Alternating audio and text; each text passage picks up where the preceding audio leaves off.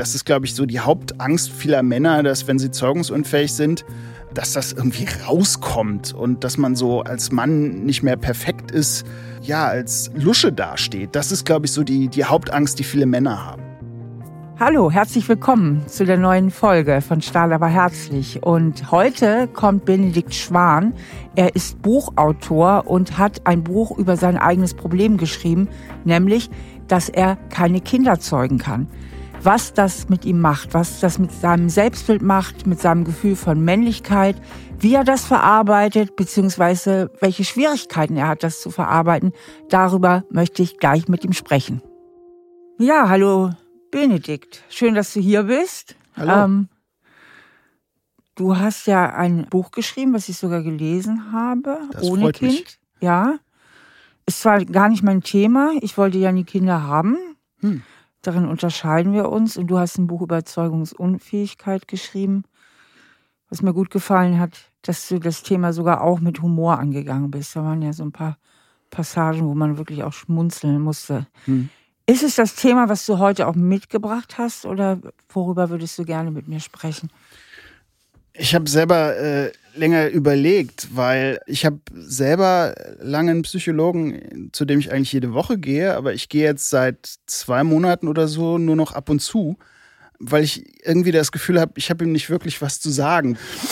Deswegen ist, glaube ich, so die, die Rückbesinnung auf so mein, mein Kernproblem der letzten Jahre, glaube ich, gar nicht schlecht. Ja, Gut, möchtest du dann einfach mal so ein bisschen erzählen, wie es dir geht und über dein Thema, also ein bisschen uns ja, teilnehmen lassen? Also ich habe mit 41 Jahren sehr spät also erfahren, dass ich zeugungsunfähig bin was mich wirklich ziemlich getroffen hat wie ein Schlag und ich wusste erst nicht, was ich tun soll. Und dadurch, dass ich Journalist bin, habe ich irgendwie dann angefangen zu recherchieren und die Sache von mir so ein bisschen wegzudrücken. Und so kam dann quasi auch die Idee dann zu dem Buch. Und das Komische daran ist, dass ich mit dem Buch zwar eine Menge erreicht habe, ich habe das Thema weiter irgendwie in die Öffentlichkeit gebracht, weil sehr, sehr viele Männer einfach unter Zeugungsunfähigkeit sehr, sehr leiden. Aber ich habe für mich selber festgestellt, je mehr ich über das Thema rede, also auch jetzt in Medien und mit anderen Leuten, die mich darauf jetzt ansprechen, desto mehr schiebe ich das von mir weg. Also ich habe im Prinzip so das Gegenteil von dem erreicht, nämlich die Sache wirklich zu bewältigen. Und das finde ich total komisch. Und kannst du mir den Zusammenhang erklären, dass du einerseits mehr redest und das andererseits mehr wegschiebst? Wie, wie, wie kann ich das verstehen? Also wie, wie geht das? Wie funktioniert das, einerseits zu reden und andererseits zu verdrängen? Es gibt irgendwie, glaube ich, so einen Rap-Song, der heißt irgendwie, du redest viel und sagst gar nichts, sozusagen. ähm, es ist vielleicht auch so eine Form von Professionalität, dass man irgendwie, wenn man viel über seine Arbeit spricht, das sozusagen dann so von sich irgendwie wegkapselt. Aber trotzdem, dass das irgendwie dann für sich selber nicht an sich ranlässt. Also das Komische ist halt auch, dass ich, als ich das erfahren habe, wie gesagt, es war 2016 im Dezember und zu dem Zeitpunkt war es irgendwie so, dass ich erstmal sofort damit angefangen habe, für mich so selbst zu sagen, das bist du eigentlich gar nicht. Also das kann nicht sein. Also es war fast so wie eine Krebsdiagnose. Genau das fiel mir gerade ein. Also ja. dieses Beispiel, Krebs haben die anderen, zeugungsunfähig sind die anderen. Genau. Ja. Und das war irgendwie so, vielleicht für mich erst eine Lösung, dass ich irgendwie gedacht habe, das gehört nicht zu mir. Also ich habe das irgendwie abgespaltet, aber ich denke, dass es auf Dauer nicht wirklich hilfreich ist, mhm. weil es immer im Hintergrund irgendwie bleibt. Was ist eigentlich für dich das Allerschlimmste daran? Also zeugungsunfähig zu sein. Ich denke, das Schlimmste ist irgendwie, dass ich selber irgendwie so eine Form von Zukunft vielleicht verpasst habe. Und das Bescheuerte an der Geschichte ist, ich dachte erstmal nicht, dass ich was verpasse, weil wir einfach so spät uns mit dem Thema auseinandergesetzt haben. Also wir waren ungefähr 35, weil meine Mutter mich selber mit 35 hatte und ich immer dachte, das wäre so ein Alter, da geht das noch. Und dann haben wir fünf, sechs Jahre probiert, bis ich mich erst überhaupt habe untersuchen lassen. Und ich habe so lange Angst davor gehabt, eigene Kinder zu haben ich weiß jetzt nicht, wie das bei dir ist, warum du dich entschieden hast, keine Kinder zu haben, aber bei mir war es irgendwie so ein bisschen so, ich hatte Angst, Fehler zu machen, weil ah, okay. ich selber ein bisschen, ich hatte keine schlechte Kindheit, aber auch keine einfache Kindheit. Mhm. Ich habe mich immer ein bisschen komisch gefühlt. Ich habe lange gebraucht, auch mit meinen Eltern bestimmte Sachen zu bewältigen. Und ich dachte immer, ich mache die gleichen Fehler, die ich mit meinen Eltern erlebt habe. Und das war so einer der Gründe. Und da meine Frau jetzt auch nicht ein Mensch ist, der jetzt unbedingt Kinder früh haben wollte, hat das so gepasst. Und dann ist einfach die Zeit ins Land gegangen. Also du hattest eigentlich Angst vor der Verantwortung? Ja. Also ich denke, das war die, die eine Sache. Also irgendwie zu wissen, dass man für so ein kleines Wesen verantwortlich ist und zu wissen, was man da alles falsch machen kann. Mhm. Und das war, glaube ich, so einer der Gründe, dass ich das so lange weggeschoben habe, neben der Tatsache, dass es einfach auch viel einfacher ist ohne Kinder. Also, dass man wirklich äh, machen kann, was man will. Ja? Wir sind viel gereist, wir haben gute Karrieren und ähm, ich meine, wir haben einen kleinen Hund, aber den kann man mit ins Flugzeug nehmen. Und äh, das ist die eine Sache. Aber die andere war halt wirklich so eine Angst, da vielleicht auch in irgendeiner Form zu versagen. Und ich habe das sehr, sehr spät wirklich kapiert, dass es auch okay ist, in irgendeiner Form als Elternteil nicht perfekt zu sein. Mhm. Das waren meine Eltern nicht, aber wir müssen das auch nicht sein. Okay, und das hat eine ganz große Last von deinen Schultern genommen. Dann konntest du dich entspannen. Sagt, ich muss ja gar nicht perfekt sein. Und dann kam aber die Hiobs-Botschaft, es geht aber gar nicht. Ja. Das ist, äh, also ist so merkwürdig, irgendwie diesen Durchbruch gehabt zu haben. Es ist okay, sich mit dem Gedanken anzufreunden, dass das toll wäre, diese Zukunft ja. zu haben, eine andere Person in seinem Leben zu haben, die aus einem selber rauskommt in irgendeiner Form. Also das ist ja, glaube ich, eine Sache, die sehr tief in uns drin ist, dass wir was von uns weitergeben wollen. Und Kinder sind halt das Direkte, was von uns irgendwie kommt. Und zu dem Zeitpunkt, wo wir uns dann entschieden haben, dass wir es probieren, dass es okay ist, ich habe schon gedacht, so in das Zimmer kann das Kind, das und das machen wir mit dem. Ich habe so eine Szene irgendwie im Buch, die ich glaube ich auch beschreibe, wo ich mir so vorstelle, wir sind viel in Norwegen auf so einer kleinen Insel und ich stelle mir so vor, wie ich mit meinem Kind, also am liebsten Jungen irgendwie, das war so immer so meine Traumvorstellung, aber es kann natürlich auch ein Mädchen sein, wie ich mit dem irgendwie so am Strand lang gehe, irgendwie auf den Schultern habe und erzähle, was da, was, was es da so zu sehen gibt, weil ich immer gerne erzählt habe. Deswegen also bin ich auch eine riesige. Vorfreude und schon, schon ganz viel, ja, eigentlich so dieses Bild in der Zukunft, also ja. diese Erwartung halt, ne? Diese Erwartung, wie das sein wird, die schöne Erwartung, verbunden mit der schönen Vorfreude. Ja, und das war irgendwie einfach, also nachdem ich für mich selber geschafft habe, das zu wollen, beziehungsweise ich wollte mhm. es irgendwie immer, aber ich mich getraut habe, das zu überwinden, war es natürlich umso, der, der Schlag war doppelt so hart irgendwie. Das kann ich dir tief nachempfinden. Das ist ja so, wie wenn man sich endlich traut, eine Liebesbeziehung einzugehen und endlich über die Hürde steigt und dann sagt, die Angebetete, nee, jetzt will ich aber nicht mehr. Also das ist so, nur, dass die Zurückweisung halt die Biologie ist und genau. keine Person. Und ich kann halt die Person, die, zu der kann ich irgendwie, weiß ich nicht, eine Wut entwickeln. Ja, genau. Und bei der Biologie kann ich im Prinzip entweder nur die Wut auf mich entwickeln, weil ich halt nach wie vor auch nicht weiß, warum ich zeugungsunfähig bin. Mhm. Das kommt noch dazu. Also es ist wahrscheinlich genetisch, aber es ist nicht ganz klar. Aber das ist ein interessantes Bild, ja. Du hast ja eben erwähnt, dass deine Kindheit nicht so rosig war dass du Angst hattest, kein guter Vater zu werden. Deswegen frage ich jetzt mal, was macht denn das mit deinem Selbstwertgefühl, jetzt diese Diagnose da zu haben? Also es war sicher nicht hilfreich. Also, aber ich denke, dadurch, dass ich halt sofort dann angefangen habe, das in irgendeiner Form abzuspalten, war es dann vielleicht in einer Form zu bewältigen. Aber die andere Sache, die ich über das Buch auch gelernt habe, das muss man dann als, als wirklich sehr positive Sache auch äh, feststellen, dass ich gemerkt habe, dass erstmal viel mehr andere Männer auch betroffen sind und mhm. auch mit mir reden und mich da bestärken in dem, was ich mache, dass ich damit an die Öffentlichkeit gehe, aber eben auch dass die Leute positiver darauf reagieren, wenn man mit sowas offen umgeht. Weil das ist, glaube ich, so die Hauptangst vieler Männer, dass wenn sie zeugungsunfähig sind, dass das irgendwie rauskommt und dass man so als Mann nicht mehr perfekt ist und als Mann irgendwie, ja, als Lusche dasteht. Das ist, glaube ich, so die, die Hauptangst, die viele Männer haben. Genau. Und du hast das jetzt ein bisschen sachlich beantwortet, was auch okay ist. Aber wie war es denn bei dir? Hattest du auch erstmal so das Gefühl, ich bin eine Lusche oder, oder was? Welches Gefühl war da so? Also die Hauptsache war erstmal einfach dieser Schlag im Nacken, dass man einfach nicht weiß, was passiert da jetzt mit einem. Also es ist einfach eine Diagnose, die nicht zu kontrollieren ist. Deswegen ist es halt genau die gleiche Nummer wie mit einer Krebsdiagnose. Was ist da mit dem Körper? Ne?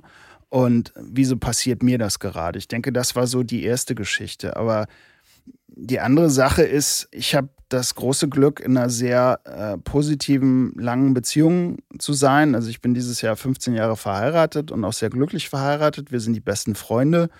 Und ich bin da auch sofort aufgefangen worden. Aber ich habe tatsächlich trotzdem am Anfang echt so gedacht, will mich meine Frau noch? Weil mhm. das, diese klassische Nummer ist irgendwie, das ist die Aufgabe des Mannes, ja. da seinen Teil beizutragen. Aber da bin ich sofort aufgefangen worden.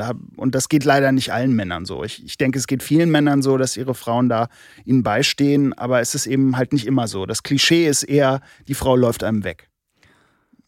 Okay, ich lasse dich jetzt mal vom Haken weil ich merke, äh, ich kriege keine wirkliche Antwort, weil ich glaube schon, es ist ja doch was mit dem Selbstwertgefühl macht und dass das das Selbstwertgefühl ist ja ganz oft das Epizentrum von allen möglichen Problemen. Ja. Und dass das eben auch ja so ein Versagensgefühl fast auslösen kann. Also ich denke, das haben ganz viele Leute. Ja auch wenn sie Krebs oder sonst was für eine Krankheit haben, das ist irgendwie, das ist zwar irrational, aber es fühlt sich einfach für die meisten Leute erstmal so an. Also, ne, und ich meine, wenn ich bei mir selber zurückdenke, was so meine normalen äh, neurotischen Sachen anbetrifft, ich denke, das ist dann vielleicht nur so draufgepackt in irgendeiner mhm. Form. Also, dass ich dann schon andere Sachen, die ich in meinem Leben bisher bewältigen musste, vielleicht, ich weiß nicht, ob ich es gewöhnt bin, aber es war für mich irgendwie eine Form, wo ich in irgendeiner Art zumindest das Gefühl hatte, damit besser umgehen zu können, weil ich irgendwie sowieso bestimmte andere Päckchen schon das Gefühl hatte zu tragen. Aber andererseits denke ich, die Hauptreaktion war irgendwie eine Form von Abspaltung. Aber ähm, sich so vorzustellen, dass wenn jemand eine Krebsdiagnose kriegt, dass er dann meint, er würde versagen, das ist hart. Sowas habe ich in der Form noch nicht realisiert, dass es das gibt, aber es, es klingt absolut logisch. Ja, das ist so. Also so diese Krankheit ist immer auch eine Kränkung. Ne? Und, ja. man, man, und genau dieselben Fragen. Warum ich? Ja. Was habe ich falsch gemacht? Und so ein Gefühl von sich aussortiert fühlen. Ja. Nicht mehr richtig dazu zu gehören. Das sind so ganz häufige Empfindungen bei solchen Diagnosen und ähm, ich bohre da so rum. Erstmal will ich dir erstens nichts einreden. Äh, ich will dich da auch nicht so äh, strapazieren mit diesem Selbstwertgefühl. Aber oft, wenn wir wissen, was ist eigentlich das Schlimme, dann finden wir halt auch schneller den Schlüssel, um diese Sachen zu bewältigen. Ja. Es gibt ja zwei Riesenthemen bei dieser Zeugungslosigkeit, also na, mehrere. Das erste ist immer das Schlimme, ich hätte so gerne Kinder gehabt und kann keine bekommen. Ja. Das ist ja ein Schicksalsschlag. Ja. Beim Schicksalsschlag geht es ja weniger um die Frage, was kann ich tun, als was kann ich ertragen. Ja. Weil Schicksalsschläge sind zu ertragen. Also die Handlungsspielräume beim Schicksalsschlag sind ja geringer. Mhm. Da geht es darum, eigentlich kann man nur noch seine Emotionen managen, aber nicht das Leben da draußen. Bei mhm. vielen anderen Problemen kann man sagen, dann mache ich dies, dann mache ich das und dann mhm. mache ich das. Ja. Und dann kriege ich das irgendwie hin. Ja. Und bei dem Ding kannst du außen, im Außen gar nichts regeln. Da geht es darum, das anzunehmen und deine Trauer zu bewältigen. Ich habe für mich selber irgendwie so ein bisschen das Gefühl, dass ich teilweise noch in dem Stadium noch gar nicht bin, mhm. dass ich adäquat trauern kann darüber, weil ich immer weiter noch irgendwie denke, vielleicht ergibt sich da doch noch was. Aber es ist total irreal. Also außer zu adoptieren, was wir erstmal eigentlich für uns ausgeschlossen hatten, äh, Pflegeeltern zu werden. Aber die Tatsache wirklich für sich selber irgendwie nicht mehr leiblicher Vater werden zu können, ist schon eigentlich krass. Ja, also die Hoffnung, dass es vielleicht doch noch eine, irgendeinen Ausweg gibt, versperrt ja auch die Trauerverarbeitung, richtig? Ja, ja.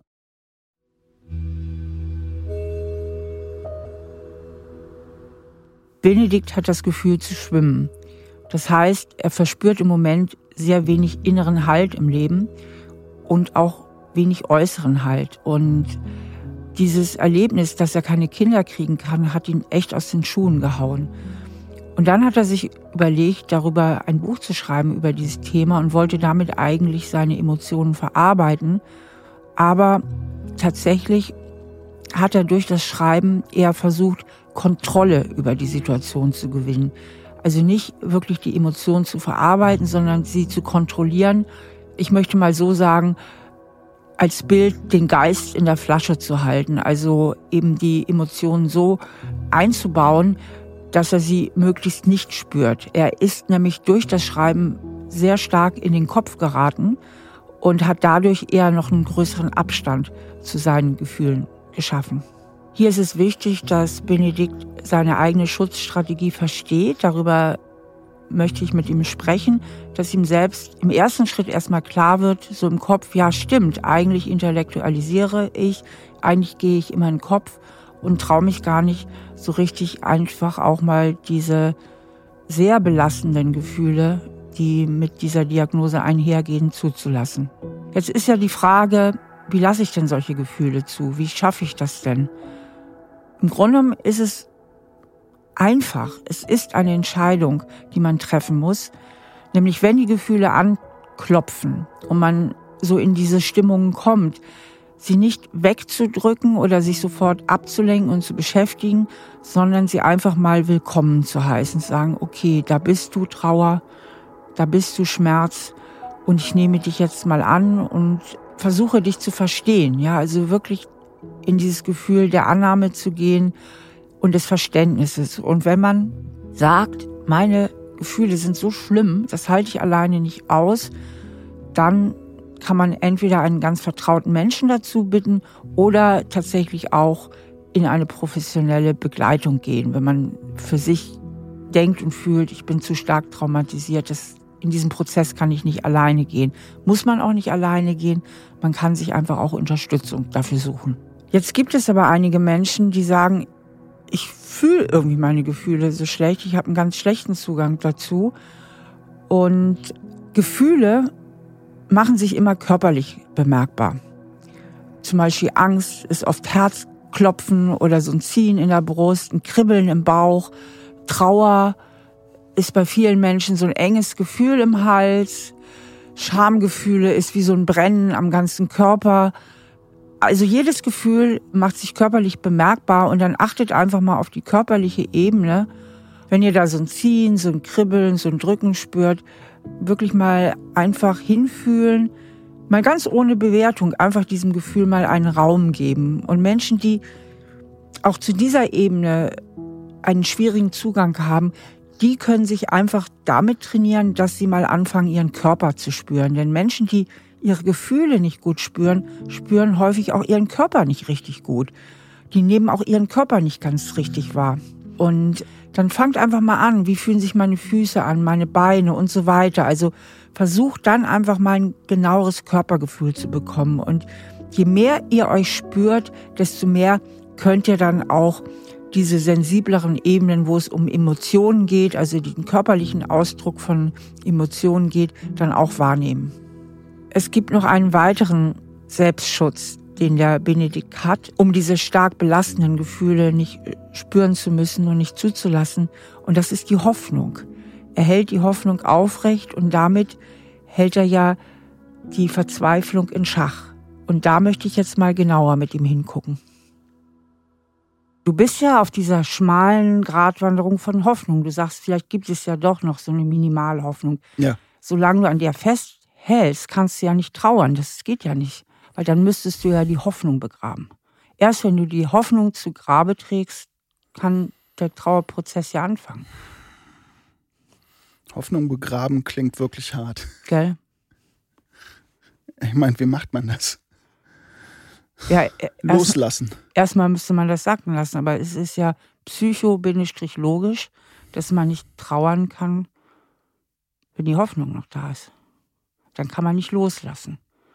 Und das ist ein Prozess, den ganz viele Menschen haben in unglücklichen Liebesbeziehungen, in unglücklichen Beziehungen jeglicher Art, in, in, in Krankheit, in allem. Die Hoffnung hält ja immer uns aufrecht. Aber sie verhindert auch das Loslassen. Obwohl Hoffnung eine, eine gute Sache ist. Ich meine, wenn wir keine Hoffnung mehr haben, dann, dann stehen wir morgens nicht mehr auf. Ich glaube, das ist so irgendwie so die. Das die ist Angst. die, genau, aber das ist die allgemeine Ebene. Aber wenn wir jetzt ganz bei dir bleiben, das wäre jetzt eigentlich sinnvoll, frage ich dich jetzt. Weil ich kenne deine Chancenberechnung nicht, ne? Ich stecke da ja jetzt nicht drin. Ja, im Prinzip wäre das wirklich, also um den tollen Begriff psychologisch zu wiederholen, das wäre eigentlich die, die psychologische Reaktion. Aber ich, vielleicht stehe ich einfach mit mir selbst nicht genug in Kontakt, so weit zu kommen, irgendwie, das, das zuzulassen. Die Hoffnung. Ja, also so einfach zu irgendwie da ranzukommen, weil das so hinter einer Mauer ist irgendwie. Okay. Und die Mauer, die beschützt dich ja. Ja. Ja, das denke ich auch. Also es ist halt, es ist halt vorhanden und Mauern sind immer schlecht, aber irgendwie Mauern beschützen einen auch vor Bösem von außen. Und wenn du mal so in dich hineinfühlst, was glaubst du, was passieren würde, wenn die Mauer weg wäre? Also welches Gefühl ist so überwältigend, dass es diese Mauer braucht? Ja, tatsächlich glaube ich die Erkenntnis, dass das ich bin. Also, dass ich die Person bin, die zeugungsunfähig ist. Also die Tatsache, dass das ein Teil von mir ist. Obwohl ich so häufig jetzt die ganze Zeit im Rahmen der Arbeit an dem Buch darüber rede, habe ich das, glaube ich, für mich selber immer noch nicht realisiert. Und was heißt das? Ich bin das? Was heißt das auf einer tieferen Ebene? Ich bin das? Ich denke erstmal, dass man vielleicht auch so sein darf. Also, dass das okay ist. Das ist, aber das ist schon fast wieder, wieder die nächste Bewältigung. Das wäre schon fast die Lösung, ne? Ja. Bleiben wir mal einen Schritt vorher. Ich bin das. Ich setze mal den Satz fort und du spürst mal, ob das in dir Resonanz findet, ja? Ja. Ich bin schuld.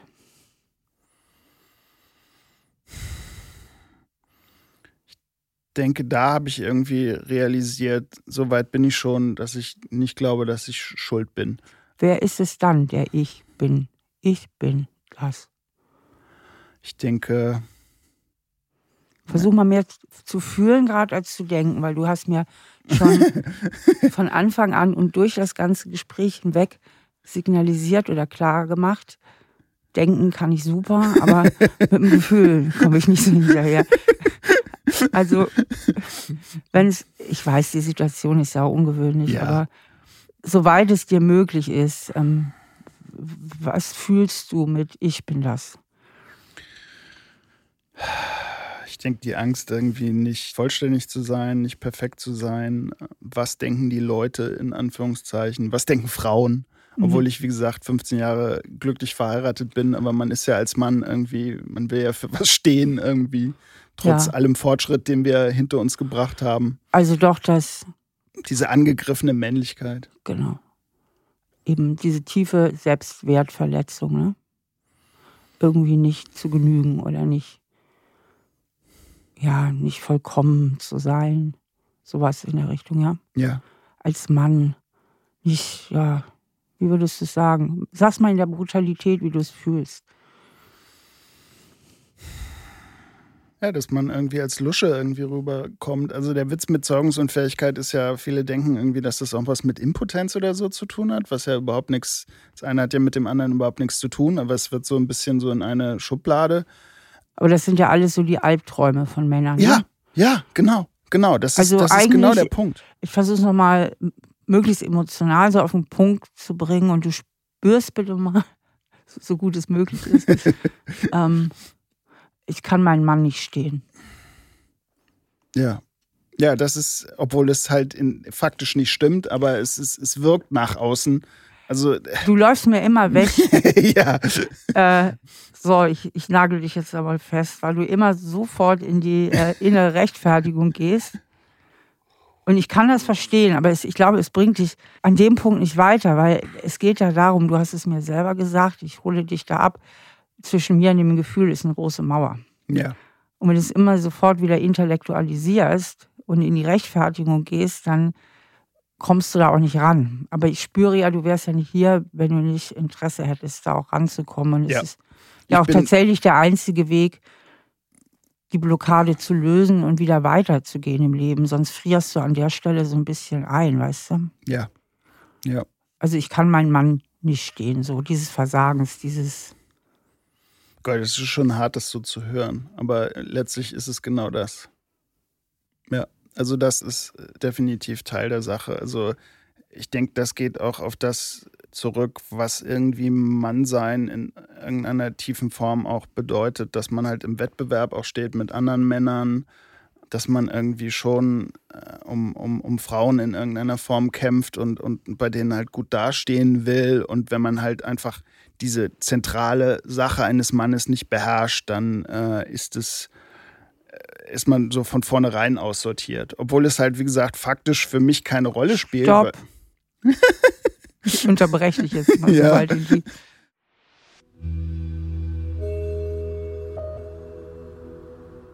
Benedikt versteht alles, aber fühlt sehr wenig. Und das ist ein ganz, ganz wichtiger Punkt für uns Psychotherapeuten, unsere Klienten dabei zu begleiten, auch wirklich die Gefühle zu verarbeiten, weil die Gefühle sind extrem handlungssteuernd und ohne Gefühle könnten wir gar nicht existieren und noch schlimmer, wir wollten auch nicht mehr existieren, weil die Gefühle sind das, was unser Leben lebendig macht und ein Leitmerkmal von ausgeprägten schweren Depressionen ist ja, dass die Betroffenen gar nichts mehr spüren. Und dadurch erscheint ihnen ihr Leben auch nicht mehr lebenswert und sinnlos. Und deswegen ist es wichtig, um lebendig zu sein, dass wir einen Zugang zu allen Gefühlen haben und eben auch schmerzhafte Gefühle irgendwann verarbeiten, damit sie uns nicht dauerhaft blockieren. Und Menschen, die sehr darin trainiert sind, zumeist von Kindesbeinen an, ihre Gefühle wegzudrücken, drücken halt auch unbewusst alle Gefühle weg. Ja, das heißt, sie sind zwar nicht besonders traurig oder verzweifelt, aber richtig freuen können sie sich dann oft auch nicht mehr. Das heißt, die ganze emotionale Amplitude ist dann sehr flach und diese Menschen behaupten oft von sich, dass sie das Leben eher beobachten, als wirklich an ihm teilzunehmen. Dazu gehört Benedikt jetzt nicht, aber es ist wirklich wichtig, dass er lernt, einen besseren Zugang zu seinen Emotionen zu bekommen, eben auch zu den Emotionen, die ihn belasten und runterziehen, weil sonst kann er sie nicht verarbeiten. Unsere Gefühle zu unterdrücken kostet auch Energie. In Benedikts Fall, er muss sehr viel reden, er muss sehr viel intellektualisieren, er macht die ein oder andere seelische Veranstaltung einfach, um seine Gefühle ständig im Schach zu halten. Das heißt, er verwendet auch Energie auf die Blockade und kann dadurch auch nicht in seine volle gesunde Energie kommen. Also ich sag mal so in die geheilte Energie, wo er als ganzer Mensch mit all seinen Gefühlen wirklich dann auch präsent sein kann. Deswegen ist es auch häufig so, dass Menschen, die besonders stark ihre Gefühle unterdrücken und immer Angst haben, irgendwie mit ihren schmerzhaften Gefühlen in Berührung zu kommen, dass sie unheimlich zappelig sind. Also die müssen ständig beschäftigt sein und gehen ihrer Umgebung auch mit ihrer permanenten Aktivität auf die Nerven. Das sind genau die Menschen, mit denen man nicht einfach mal relaxed irgendwie auf der Couch sitzen kann oder gemütlich mal einen ganzen Abend grillen, weil immer irgendwas zu tun ist. Und ich sage immer, die sind notorisch von sich selbst abgewandt und sind ständig unter Strom. Besser wäre es einfach mal innezuhalten, zu gucken, was ist da eigentlich. Und meistens ist es so, dass die Gefühle, die auftauchen, gar nicht so schlimm sind, wie die Betroffenen es immer befürchten. Letztlich kann man es doch aushalten und auch belastende, schwere Gefühle gehen irgendwann wieder weg. Bei unseren Glücksgefühlen wissen wir das immer. Wir wissen, wie flüchtig Glück ist und möchten es am liebsten festhalten. Nur bei unseren belastenden Gefühlen denken wir immer, die halten jetzt ewig. Aber Gefühle sind immer flüchtige Zustände und können sich auch wieder auflösen. Und wenn wir jetzt genauer auf Benedikts Gefühle schauen, dann sehen wir, dass sein Selbstwert zutiefst verletzt ist. Er denkt und fühlt, er wäre ein Mann zweiter Wahl. Und mit Selbstwertverletzungen gehen halt einher Gefühle von Trauer, von Scham, von Angst. Und da wollen wir jetzt mal genauer hingucken. Wie fühlt sich das an, wenn du das so ein bisschen mal zulässt? Scheiße. Also Scheiße, ne? in der Form einfach, dass man halt das Gefühl hat, einfach nicht zu genügen. Ja. Obwohl, auch wenn ich es jetzt wieder intellektualisiere, ähm, der Witz an der Sache ist, wenn man halt auch mit Frauen über das Thema irgendwie redet, das ist im Prinzip entspricht das nicht der Wahrheit. Also, dass man schlechter das ist wäre. Immer so. Das ist mit allen Selbstwertproblemen so. Die Leute können einen hundertmal sagen, du bist schön, wenn man das selber nicht findet. Deswegen will man das ja hören, ne? Obwohl es ist- halt nichts hilft. Genau. Aber bleiben wir mal bei diesem tiefen Gefühl, irgendwie nicht zu genügen, nicht seinen Mann stehen zu können. Ich sage es jetzt extra so hart, weil ich dich ein bisschen, ich möchte dich tatsächlich erreichen. Ich will dich nicht quälen, sondern ich Ja. möchte dich irgendwie erreichen, dieses Gefühl versagt zu haben. Und ich denke, damit sprichst du ja unheimlich viel Männer, auch Frauen aus der Seele. Weil auch Frauen haben ja das Gefühl, ich kann dir kein Kind schenken, wenn es an Ja. dir liegt. Ne? Das sind so eigentlich diese Urbilder, dieser Archetyp vom Mann oder Frau sein. So, und das geht ganz, ganz tief an den Selbstwert und ganz tief an die Substanz. Das ist ganz interessant in der Form, dass halt ich auch das Gefühl habe, dass es da so eine ganz wichtige Verbindung gibt zwischen betroffenen Frauen und Männern. Also ich habe Versuch bei dir zu bleiben. Ja, also wenn ich jetzt direkt einfach dem nachspüre, was ich so höre, nachdem das Buch rauskam, was ich auch über Instagram oder so äh, von Leuten höre, sind es häufig betroffene Frauen, die auf mich auch zukommen, weil Männer einfach zu viel Angst haben, selbst mit anderen Hm. Männern darüber zu Aber reden. jetzt sind wir ja wieder im Interviewmodus. ja, aber ähm, Ähm. für, für mich ist es auch irgendwie halt so, so hilfreich, Leute zu treffen, die halt die gleiche Thematik irgendwie haben. Ähm, Ja. und, und allein das erleichtert schon, weil die alle mit dem gleichen Baggage irgendwie kommen, überhaupt darüber zu reden. Das stimmt. Und trotzdem sagst du, ich bin der Verarbeitung fern. Und ich weiß auch warum. Okay. Weil du halt immer wieder wegläufst. Ja. Ist ja auch okay. Also ist ja auch dein gutes Recht. Wir wollen dich hier nicht zwingen. Aber es geht ja im Kern um dieses Emotionale, ja, um das Gefühl. Wie würde die Person denn aussehen, die das verarbeitet hat? Also, dann hat man die Trauerphase Also ich sag dir mal, was ich, was ich vermute. Ich will das Ja. mal auf den Tisch legen, ja, damit ich ja keine Geheimwissenschaft betreibe. ja, Dass dieses Gefühl, ich genüge nicht, eine große Bereitschaft in dir sowieso hat, eine große Abrufbereitschaft. ja, So. Und dass das ein Grundlebensgefühl ist, schon von der Kindheit her, weil du hast das vorhin angedeutet, ja, dass es schwierig war ja, und dass du dir gar nicht zugetraut hast, Vater zu werden. ja, So, das hat ja mit einem ganz großen Gefühl von ich genüge nicht zu tun. ja, Jetzt hast du dieses im ersten Anlauf überwunden. Hooray, hooray. Jetzt werde ich doch Vater, ne? ja. Und jetzt kommt direkt die nächste Mega-Klatsche. Ah, Scheiße. Du ja. kannst aber nicht. Ja. So. Und das ist so, ich glaube, dass das so tief geht in deinen Selbstwert. Und die Heilung oder die Verarbeitung wäre tatsächlich auch über diesen Selbstwert zu gehen. Und zwar nicht nur über dieses Zeugungsunfähige, sondern grundsätzlich Mhm. dieses innerste tiefe Gefühl, ich, ich rede ja mal von Schattenkind in meinen Büchern, ne? dieses innere Ja. Schattenkind, Ja, dieser Teil, der so geprägt ist in dir, der grundsätzlich das Gefühl hat, nicht zu genügen. Und jetzt kommt auch noch das. ja. Ne? Ja, ich meine, das ist irgendwie, glaube ich, auch so ein bisschen so eins der Grundgefühle ganz am Anfang gewesen, als die Diagnose da war. Ja, Was soll das jetzt? Reicht's irgendwie jetzt langsam mal? genau. Genau. Und da siehst du eben,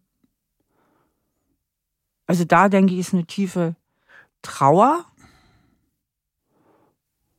Und da müssen wir heute jetzt auch nicht so tief rein. Das ist ja auch ein einmaliges Gespräch, aber mir ist es so wichtig, dass du es mitnimmst aus dem Gespräch, weil Ja. damit kannst du ja auch was machen. Ja, Aber diese Trauer hat was mit dem Grundlebensgefühl zu tun und ein, die Zeugungsunfähigkeit, sagen wir mal, ist ein Fakt, ohne jetzt deine Hoffnung begraben zu wollen, obwohl, wie gesagt, wir hatten es eben, die Hoffnung verhindert die Verarbeitung ein Mhm. Stück weit.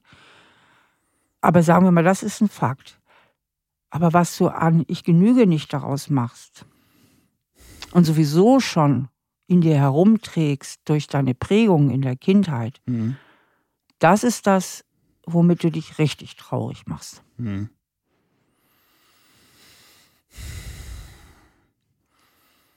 Ich denke irgendwie, das sind Dinge, also es ist so schwer, das irgendwie rational irgendwie zu begreifen, obwohl es ja einfach so, es ist im Prinzip so einfach, weil faktisch man ist erwachsen, man hat was erreicht, man arbeitet gut, man hat eine Karriere, und man ist trotzdem irgendwie immer noch dieses kleine Kind. Das ist völlig unlogisch, dass man das weiter so mit sich rumträgt. Aber das ist so tief, glaube ich, teilweise in uns angelegt, vielleicht auch irgendwie, weil unser Gehirn so stark geprägt ist, dass man aus diesem Muster einfach gar nicht mehr rauskommt. Man kommt raus. Das ist jetzt schon mal die gute Botschaft vorweg. Aber ich finde, du triffst da gerade genau den Nagel auf den Kopf.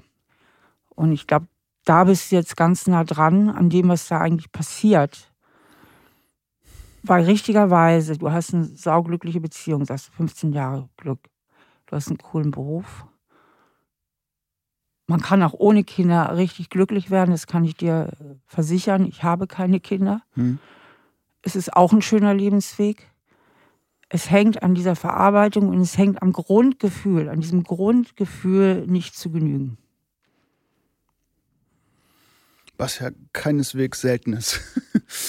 Sehr verbreitet. Ja, gerade lustigerweise bei Leuten, die, die irgendwie in den Medien sind oder in der Öffentlichkeit stehen, weil man immer das Gefühl hat, man könnte in irgendeiner Form was überdecken dadurch.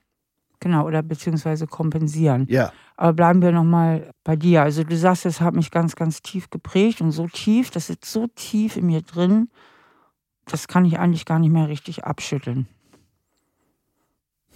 Darf ich mal fragen, was das geprägt hat? Also was war daheim? Ich weiß nicht, ob es daheim war. Also es war teilweise, glaube ich, daheim, aber es ist so bescheuert, wenn ich mir das so überlege, weil ich bin, wie gesagt, selber lange in, in psychologischer Behandlung, habe aber bestimmte Sachen einfach auch selber teilweise selbst in der Behandlung nicht an mich rangelassen, was so merkwürdig ist, dass es jetzt in einem Podcast irgendwie passiert. Aber das sind, glaube ich, so Sachen wie, dass man immer das Gefühl hat, anders zu sein als andere. Also das ging bei mir schon los damit, dass ich das Unglück hatte, dass in der Grundschule, in der ich war, meine Mutter Lehrerin war. Und ich von vornherein irgendwie so ein beschissenes Standing hatte, weil die anderen Kinder irgendwie, also das war auf dem Dorf und, und da war es dann halt irgendwie so, dass da irgendwie ich dieses Lehrerkind-Ding irgendwie, dieses äh, Zielkreuz auf dem Rücken hatte. Also das war eine Sache. Und dadurch, dass ich selber immer dazu neig, geneigt habe, irgendwie auch Quatsch zu machen und viel zu reden und sehr kommunikativ war und dadurch also auch in der Schule dann auch in der Klasse dann auch gestört habe. Also ich hatte diese merkwürdige Kombination einerseits irgendwie das Lehrerkind zu sein, aber andererseits auch nicht so besonders brav. Also ich hatte keine sehr einfache Grundschulzeit und ich denke, da ging es irgendwie in einer gewissen Form irgendwie los. Also so ein Gefühl, nicht richtig dazu zu gehören. Ja, ja. Also, das ist ja ein grausames Gefühl, das ist ja so ein ausgeschlossen. Ja, also dass man lange irgendwie wirklich gucken musste, dass man irgendwie selber klarkam. Hinzu kam, also ich habe immer Hochdeutsch geredet und bei uns im Dorf war es relativ normal, dass die Leute äh, äh, platt, also den Dialekt gesprochen haben und das allein war irgendwie auch so eine Trennung. Und meine Eltern haben da großen Wert drauf gelegt, dass ich Hochdeutsch rede. Und allein das war bestimmt nicht besonders hilfreich. Aber das sind alles so kleine Sachen, wo man sich die Frage stellt, warum haben Eltern sowas gemacht? Ja, warum haben die da nicht nachgedacht? Also warum sind die nicht vom Interesse des Kindes ausgegangen? Aber es waren vielleicht auch andere Zeiten.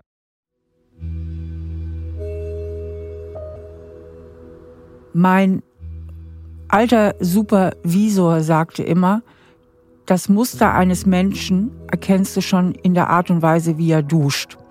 Das ist natürlich eine sehr zugespitzte Formulierung. Äh, sie soll aber ausdrücken, dass unsere persönlichen Muster in allen möglichen Handlungen, Lebenslagen immer wieder durchkommen. Und hier haben wir auch wieder bei Benedikt, dass er versucht, das Verhältnis zu seinen Eltern zu rationalisieren, eher so verstandesmäßig zu bearbeiten und sich nicht einzugestehen, dass Teile in der Beziehung, die er zu seinen Eltern hatte, wirklich schwierig waren und dass seine Eltern ihn nicht so gut begleitet haben durch diese Außenseiterrolle, die er da inne hatte in der Schule. Und das hat natürlich auch die Funktion, seine Eltern zu beschützen. Und das ist etwas ganz Natürliches. Kinder haben eine ganz tiefe Loyalität zu ihren Eltern und meistens besteht diese tiefe Loyalität auch ins Erwachsenenleben fort und bis zum Ende des Lebens. Und deswegen haben auch erwachsene Kinder die Neigung, eher die Schuld zu sich zu nehmen, als kritisch über ihre Eltern nachzudenken und diese kritisch zu hinterfragen. Es geht mir aber nicht darum, die Eltern schlecht zu machen oder zu sagen, die Eltern sind an allem schuld. Es geht allein darum, wirklich mal hinzugucken, was hat mich, was hat mein Gehirn geprägt, weil unsere Prägungen sind hochgradig subjektiv. Und wenn wir unsere Prägungen nicht verstehen und einen gewissen kritischen Blick darauf werfen, dann können wir auch nie einen wirklichen Abstand dazu bekommen. Dann bleiben wir mit unseren Prägungen oder wie ich gerne sage, mit unserem Schattenkind identifiziert und glauben wirklich alles, was wir denken und fühlen. Das sehen wir ja wieder sehr deutlich auch beim Benedikt. Er ist sehr, sehr stark mit seinem niedrigen Selbstwertgefühl, mit diesem Gefühl, nicht zu genügen, nichts dazu zu gehören, irgendwie ein Außenseiter zu sein, identifiziert. Und das könnte er nur auflösen, wenn er noch einmal tiefer in seine Kindheit geht und diese alten Themen bearbeitet. Und hierüber möchte ich jetzt mit Benedikt noch einmal sprechen. Was glaubst du denn als der kleine Junge in dir, was glaubt der denn über sich? Ja, ich denke, der fragt sich halt vor allem, warum er immer so auf die Schnauze kriegt von den anderen Kindern und warum ihn seine Eltern zu wenig in Schutz nehmen. Ich denke, das ist irgendwie so, mhm. so irgendwie, glaube ich, das Ding. Aber wenn ich auf die Schnauze bekomme von anderen Kindern und wenn meine eigenen Eltern mich nicht richtig wahrnehmen und mich das ist scheiße. Das ist scheiße, mich nicht richtig beschützen. Wie fühlt sich das an? Ich meine, als Kind gibt man sich normalerweise selbst die Schuld. Ich ja. genüge nicht, ich bin nicht okay. Ja, ja, also das ist die erste Sache. Und ich denke, die zweite ist, dass man irgendwie versucht, selber vielleicht härter zu werden oder sich irgendwie andere Sachen sucht. Ich habe für mich selber irgendwie relativ schnell so andere Gruppen dann gefunden, wo ich irgendwie mehr angenommen wurde und ich auf die Art vielleicht ja. dann versucht habe, das zu kompensieren. Das ist schon mal gut, aber noch ist es ja da, deine heutige Realität ist, dieser kleine Junge steckt in dir und er hat das tiefe Gefühl, nicht zu genügen, selbst schuld zu sein und irgendwie ausgegrenzt und vielleicht diesem Leben nicht so ganz gewachsen. Hm. Obwohl es, wie gesagt, faktisch halt nicht stimmt. Das ist halt der Witz an der Sache. Da bist du wieder und du bist wieder bei deinem Witz. Ich verbiete dir bald diese Formulierung. Weil eigentlich ist es traurig und nicht witzig so. Ja. Okay. Entschuldigung. Kein Ding, kein Ding, kein Ding. Aber damit lenkst du dich immer von dir selber weg. Der Witz ist, ich habe neulich zu meiner Schon wieder Frau, der Witz. Okay, ich habe neulich zu meiner Frau gesagt, ich bräuchte noch einen strengeren Psychologen. Dementsprechend ist es, äh, glaube ich, nicht so schlecht. Also, dass man so irgendwie äh, so Wege kriegt, dass man irgendwie dann abhaut, selbst in der Therapie. Und das kommt gar nicht selten vor. Ich weiß nicht, ob das mit Faulheit des Therapeuten zu tun hat oder einfach mit einer bestimmten Therapieform. Also äh, bei der kognitiven Therapie geht es ja wirklich sehr gezielt um irgendwie eine Lösung und dann ist das Thema erstmal gegessen und dann taucht man halt einfach nicht mehr tief. Aber ich habe eigentlich immer gedacht, dass Tieftauchen vielleicht gar nicht schlecht ist. Ja. Und deine Lösung liegt in der Lösung deines Selbstwertproblems. Und du bist noch stark identifiziert mit deinen Eltern, in einer starken Loyalität. Und ganz tief drin ist deswegen der kleine Junge, der selber schuld ist. Nicht die Eltern. Ich bin schuld. Ja. Warum machen wir das? Um die Eltern zu beschützen und unsere Beziehung zu ihnen zu beschützen. Ja, weil ich meine, es gibt ja keine andere Beziehung. Also ich kann ja als Kind nicht irgendwie mir jemand anderen suchen. Obwohl genau. manche Kinder das vielleicht auch machen, irgendwie Großeltern oder so. So. Und da liegt der Schlüssel zur Verarbeitung auch von einer Zeugungsunfähigkeit. Es, es wird vielleicht eine kleine Trauer bleiben, dass du keine Kinder hast, aber die größere Trauer rankt sich darum, dieses Gefühl, ich bin selbst schuld, ich habe versagt, ich bin wieder ausgegrenzt, ich gehöre nicht dazu. Und ich glaube auch ein großes Stück, ich habe keine Kontrolle. Mhm. Ich habe keine Kontrolle. Es liegt mal wieder nicht in meiner Hand. Wieder bin ich das Opfer. Obwohl natürlich Opfer sein irgendwie teilweise auch so eine Möglichkeit ist, irgendwie Sachen wieder von sich wegzuschieben. Also wenn man irgendwie so, ich bin immer das Opfer oder so, dass man dann keine Verantwortung übernimmt. Aber ich glaube, das ist wieder eine andere Sache. Aber allein die Tatsache irgendwie anzunehmen, dass man irgendwie ein Opfer ist, ist äh, hart genug. Also das, das für sich irgendwie einzuräumen, dass man unter was leidet, wofür man nichts kann, ist irgendwie für einen Mann, glaube ich, sehr hart. Und in dem Fall natürlich für mich hart. ich habe versuche zu, zu lernen, das aus mir rauszuformulieren. oh Mann. Um zurückzukommen, irgendwie zu dem, was ich so zwischendurch nochmal gesagt habe, das hängt irgendwie auch daran, dass man halt irgendwie, wenn man selber nicht, nicht stabil genug ist, weil man irgendwie meint, dauernd irgendwie umgeworfen zu können, dass man dann halt irgendwie im Leben immer denkt, man wird getrieben. Genau. Selbst wenn es faktisch vielleicht auch gar nicht stimmt. Genau, mit der Prägung, mit diesem Schattenkind, das sich nicht wert genug fühlt, das sich nicht genügt, sich selber schuld ist, fühlst du dich dem Leben nicht so ganz gewachsen. Was ja wieder faktisch eigentlich halt auch nicht, nicht der Fall ist. Also, ja. wenn ich jetzt meiner Frau das erzähle oder anderen Leuten erzähle, was ich so mache und so, dann klingt das für andere überhaupt nicht, dass da jemand schwimmt. Ganz im Gegenteil. Ja, es ist ja auch eine Matrix. Es ist ja nicht die Realität, aber es ist das, es ist deine gefühlte Realität. Und ich denke, für dich ist es wahnsinnig wichtig. Also, was ich bei dir spüre, ist, nee, nicht spüre, das ist das, was du mir erzählst. Da muss ich nicht besonders feinfühlig sein. da muss ich dir nur richtig zuhören. Und wenn ich dir richtig zuhöre, dann höre ich, dass diese erwachsene Ebene, die dir auch unheimlich oft ansprichst hier in diesem Gespräch. Ne? Eigentlich ist das doch Quatsch und eigentlich ist das doch gar nicht so. Ne? Das ja, ist ja also, die erwachsene Ebene, ja. das ist dein Verstand. So, und das ist ja auch gut, dass es den gibt.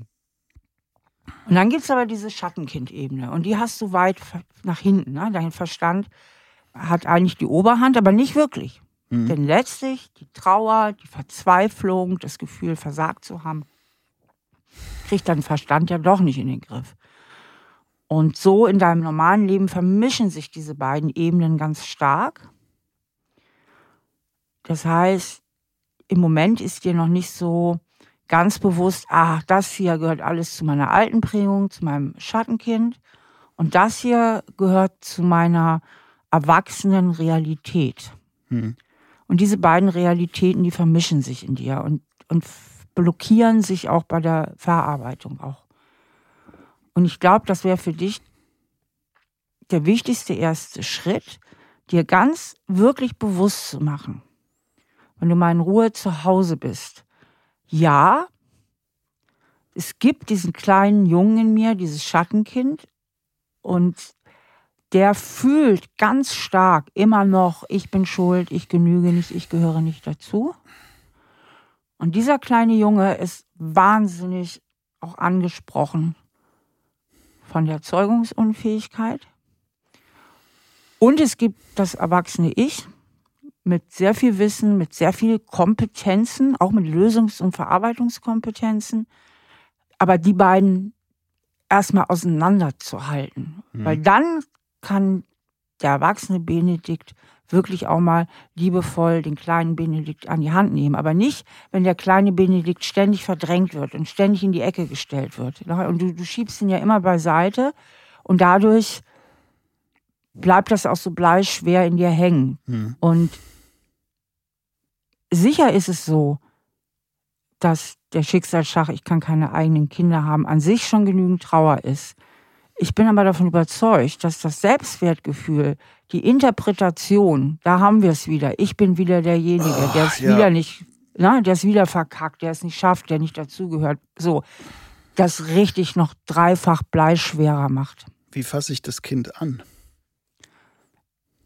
Oder wie, wie kriege ich, das, krieg ich das raus? Genau. Und jetzt bist du bei der Lösung, kann ich auch total gut verstehen, aber erstmal geht es darum, es überhaupt zur Kenntnis zu nehmen. ja. Und du wirst es auch niemals rauskriegen. Es geht nur über die Annahme. Zu sagen, ja, das ist so, ja, das war damals sehr traurig mit Mama und Papa oder nicht so leicht, auch mit der Schule, dass ich mich immer so als Außenseiter gefühlt habe, meine Eltern mich da leider nicht so gut unterstützen konnten und dass ich mich da heute immer noch so fühle und immer wieder das Gefühl habe, dass ich nicht genüge im Leben. Ne? Und dieses Schattenkind dann auch wirklich liebevoll bei der Hand zu nehmen und zu sagen, ja, mein armer Schatz, es war nicht so leicht. Ne? Aber heute sind wir groß. Und wäre das ein bisschen anders gewesen mit Mama und Papa und mit der Schule und allem, dann wüsstest du ja heute, dass du vollkommen genügst, so wie du bist. Hm. Das ist ja alles sehr willkürlich gewesen. Und ja. dass du völlig genügst und dass deine Eltern sehr stolz auf dich sind und dich auch niemals eintauschen würden gegen ein, irgendein anderes Kind der Welt und dass du absolut dazugehörst, dass du wirklich willkommen bist. Ja. Du bist bei deiner Frau willkommen, du bist bei deinen Freunden willkommen, du bist bei ganz, ganz vielen Menschen willkommen. Ja. Danke. Was ist jetzt gerade passiert? Ich weiß nicht. Es ist im Prinzip, ich weiß nicht, ich, ich versuche das jetzt zu realisieren, aber es ist, also, ich denke, das ist halt irgendwie doch das Ding. Aber ich muss halt mehr graben noch, das weiß ich. Also ich muss irgendwie aufhören, das wegzuschieben. Genau. Das du musst noch nicht mal graben. Zu verarbeiten. Nein, es ist da. Es ist ja, Brauchst nur aufhören, es wegzuschieben. Das reicht. ja. Danke. Danke heißt, ich möchte jetzt, dass das Gespräch beendet ist, weil es mir sowieso schon genügend an die Substanz gegangen ist. Habe ich das richtig verstanden? Du störst mich beim Verdrängen. Danke. Ach Gott, nein. Es ist einfach so, ich habe wirklich das Problem, dass ich das so intellektuell immer noch erfasse. Der Witz ist halt, ich habe meiner Mutter zum Beispiel immer vorgeworfen, dass sie halt mit sich selber nicht im Reinen ist. Also, dass sie viele Sachen einfach äh, sehr stark über die intellektuelle Schiene, ne? Und ich, ich bin immer so stolz darauf, dass ich halt selber über Sachen reden kann und auch offen mit Sachen umgehe. Deutlich offener, als meine Mutter das zum Beispiel macht. Aber dann selber festzustellen, dass man die gleiche Scheiße weitermacht was auch gute Gründe hat. Das ist so, so merkwürdig. Also, aber da sind wir dann wieder bei der anderen Versagensgeschichte, dass man dann irgendwie sagt, oh, du schaffst es noch nicht mal in der Therapie. irgendwie dies selber. Also, es ist einfach so diese faktische Erkenntnis, dieses Okay-Sein. Also, ich denke, für mich irgendwie hat es auch sehr viel auch mit Religion zu tun, dass man irgendwie sowas sucht, was einen festhält, was einen grounded, Wurzeln zu haben. Also für Leute, die religiös sind, ist es Gott dann zum Beispiel, wenn es nicht die Eltern sind. Aber ich denke, da laufen so viele Leute genau mit dieser Thematik durch die Gegend. Aber wie geht's dir jetzt? Ich bin jetzt ziemlich durcheinander. Also nach dem Gespräch, weil es einfach irgendwie eine Menge in mir irgendwie aufgewühlt hat. Und ich mir selber jetzt überlege, wie ich da besser mit umgehen kann. Also das ist einfach. Ich denke, ich werde da tatsächlich auch mein ganzes Leben irgendwie dran rumknapsen. Muss nicht sein. Wäre das hängt schön. jetzt eigentlich sehr in deine, eigentlich liegt das alles in deiner Hand, weil du hast jetzt die Entscheidung, du kannst hier rausgehen und alles gewohnheitsmäßig verdrängen. und dann machst du so weiter. Du kannst aber auch sagen, nee, ich lasse das jetzt an mich ran. Und eigentlich ist es gar nicht so kompliziert. Also eigentlich ist es einfach. Du bist aus deinem sehr stark gut funktionierenden erwachsenen Ich, das dir auch eine große Hilfe sein kann, wenn du es richtig ansetzt, wenn du es nicht ansetzt zum Verdrängen, sondern einsetzt zum Reflektieren. Dann kann dir das erwachsene Ich, was bei dir sehr stark ausgeprägt ist, eine große Hilfe sein. Mhm. Also dein starkes Erwachsenen-Ich, was im Moment dich immer dabei unterstützt, Dinge schnell zu verdrängen oder einfach zu reden oder zu schreiben, ohne es emotional an dich dran zu lassen. Mhm. Das versperrt dir deine Verarbeitung. Aber das kannst du auch positiv einsetzen. Und zwar, indem du genau diesen Anteil in dir benutzt, um in so eine ganz liebevolle, wohlwollende Haltung zu gehen, die das Schattenkind oder dieses Kind in dir braucht. Du bist sozusagen diesem Kind in dir jetzt der liebevolle Papa also du kümmerst dich jetzt mal mehr um das innere Kind als um die äußeren Kinder, um dieses innere Kind als der liebevolle Papa, den es braucht, um ihm zu erklären, dass es wertvoll ist und dass das ziemlich willkürlich war, was es damals erlebt hat. Mhm. Du nimmst also diesen verletzten Anteil in dir, den willst du nicht rausschmeißen, sondern dem bist du jetzt sozusagen der liebevolle Papa. Insofern kannst du doch noch Papa sein, nämlich deinem eigenen Kind, dem inneren Kind gegenüber. Mhm. Und damit kannst du einen wunderbaren Selbstheilungsprozess anstoßen. Dazu habe ich auch viele Übungen in meinen Büchern und so. Und mhm. Also das ist jetzt einfach mal so der erste Schritt. Und wenn du damit in Verbindung gehst, also mit dem inneren Kind in dir in Verbindung gehst, dann wird das auch keine Lebensaufgabe sein, wie du eben sagtest. Es geht darum, einfach anzufangen. Mhm.